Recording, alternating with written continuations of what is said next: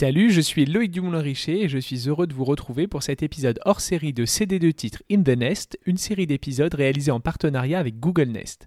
Comme d'habitude, je vous y dévoile l'histoire et les secrets d'une chanson de la période 1996 à 2003, son impact et les dessous de l'industrie du disque. Chaque épisode est consacré au CD2 titres fétiche d'un ou une invitée qui me raconte pourquoi la chanson a une signification particulière pour elle ou lui, comment elle ou il a grandi avec l'artiste et son rapport à la musique au quotidien.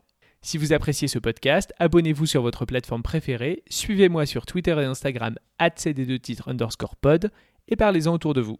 Pour cet épisode, on voyage en 2002 pour parler d'un titre qui est devenu un peu par accident l'un des plus gros tubes de la décennie, ou comment les programmateurs radio américains ont chamboulé le timing de la maison de disques. L'invité qui m'a suggéré cette chanson s'appelle Eddie, il est créateur de contenu depuis 2015 et vous le connaissez peut-être via son compte Instagram at ce jeune papa globetrotter qui a récemment fondé sa propre marque de vêtements a grandi en s'identifiant aux stars du RB US et à leur esthétique.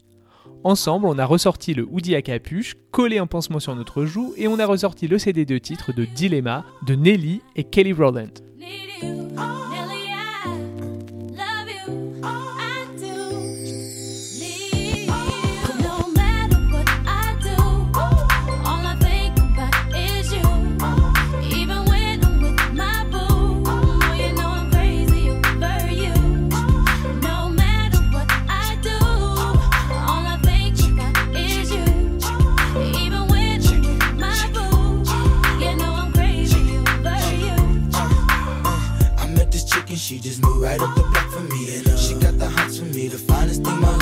But oh no, no, she got a man and a son though. Oh, when that's okay, cause I wait for my cue and just listen, play my position like a show star. Pick up everything, mommy hitting, and in no time, I, I better make this with her mine.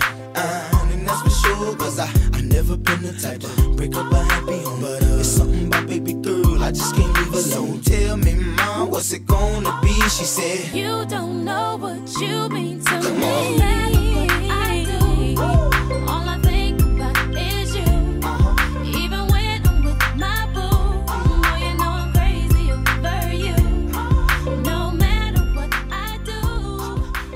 Vous vous en souvenez peut-être, on a déjà parlé des protagonistes de cette chanson. Rappelez-vous, Nelly c'est le rappeur d'Atlanta qui participait au titre Girlfriend de NSYNC dans l'épisode 6, et Kelly Rowland c'est l'une des membres du girl band Destiny's Child dont on a parlé dans l'épisode 11.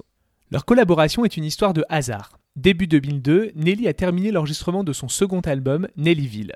Le producteur et beatmaker Ryan Bowser a travaillé de son côté sur une instru qui sample un titre de Patti LaBelle, Love, Need and Want You, initialement paru en 1983. Vous connaissez Patti LaBelle. Avec son groupe Labelle, elle est l'interprète originale de Lady Marmalade, reprise en 1997 par les anglaises Doll Saints, puis en 2001 par Christina Aguilera, Pink, Lil Kim et Maya pour le film Moulin Rouge. Revenons au sample. Sur Dilemma, on entend ça.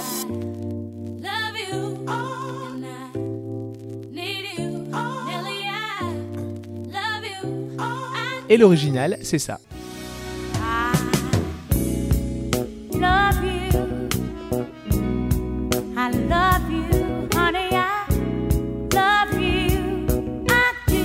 Cette mélodie inoubliable qu'Eddie m'a confié adorer et dont il ne s'est jamais lassé reste l'une des plus emblématiques du RB.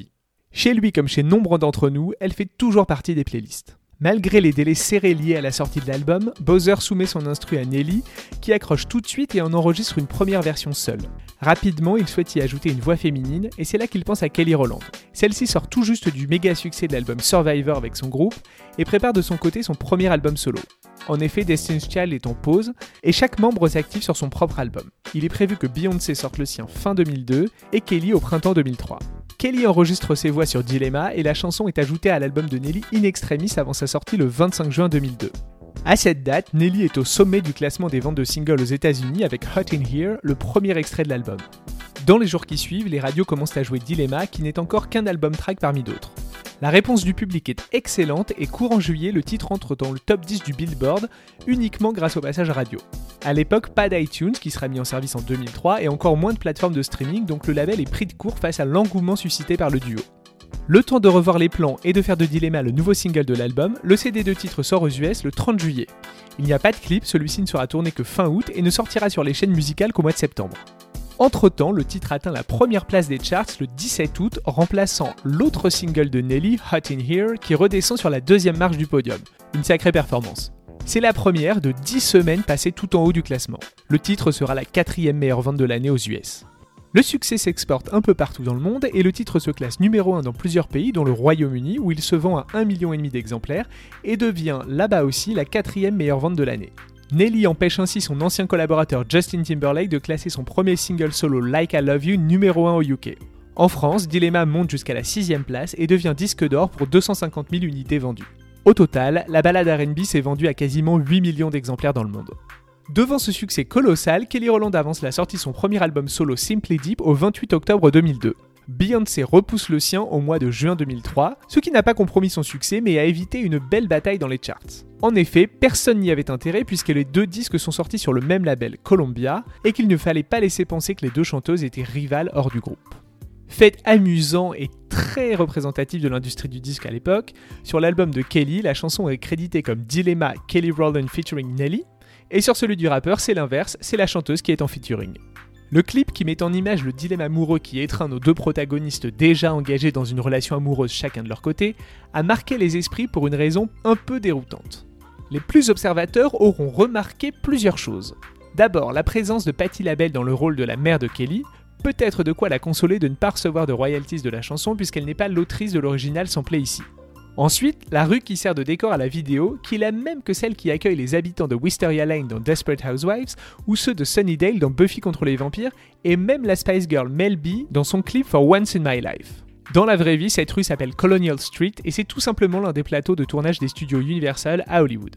Mais le vrai élément mythique de ce clip, c'est évidemment quand Kelly Rowland envoie un texto à Nelly via son téléphone Nokia, mais en utilisant le logiciel Excel. Ce détail incongru n'est pas passé inaperçu car le téléphone est filmé en gros plan, placement de produit oblige. Quelques années plus tard, grâce aux réseaux sociaux, l'image deviendra un mème, les internautes disant en substance Évidemment que ton mec ne te répond pas, tu lui écris dans un tableur Excel. L'histoire est remontée jusqu'à Kelly Rowland qui a finalement répondu dans une interview qu'elle ne savait même pas ce qu'était le logiciel Excel. Guys, so here's here's okay. the sitch, okay? I don't know what that is. I don't know what Microsoft Excel is. I, I don't know. I don't have a clue. So when I saw all these memes, I was like, I don't care. Imaginez comme la vie doit être douce quand on n'a pas à savoir ce qu'est ce logiciel maudit. Microsoft lui a même répondu via Twitter en faisant référence aux paroles de la chanson. Kelly, no matter what you do, we are crazy over you. En 2011, Nelly et Kelly remettent le couvert et sortent une suite à leur hit. Cependant, Gone n'a pas le même potentiel que son aîné et fera un joli flop.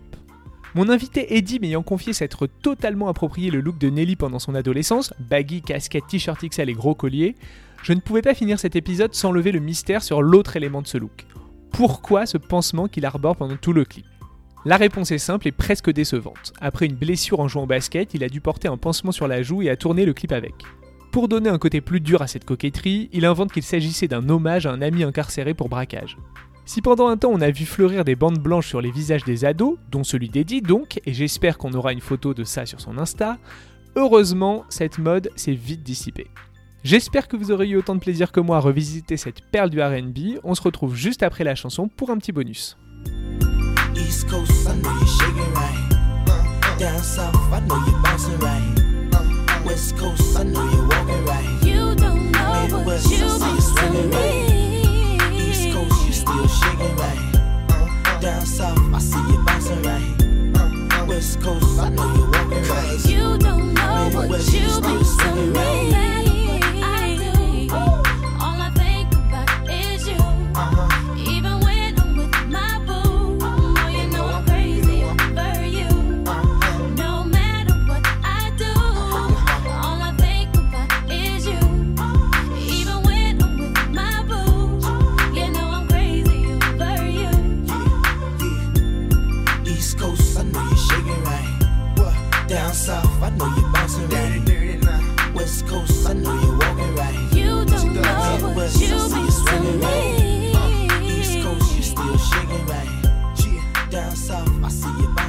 Merci d'avoir écouté cet épisode hors série de CD de titres In the Nest. Bonne nouvelle, il y en a 6 autres dispo dès maintenant sur votre plateforme préférée et sur cd2titres.com. On y parle de Shakira, Ricky Martin, Mano, Pink, Jennifer et Britney Spears. Je suis Loïc Dumoulin-Richer et je vous dis à très vite.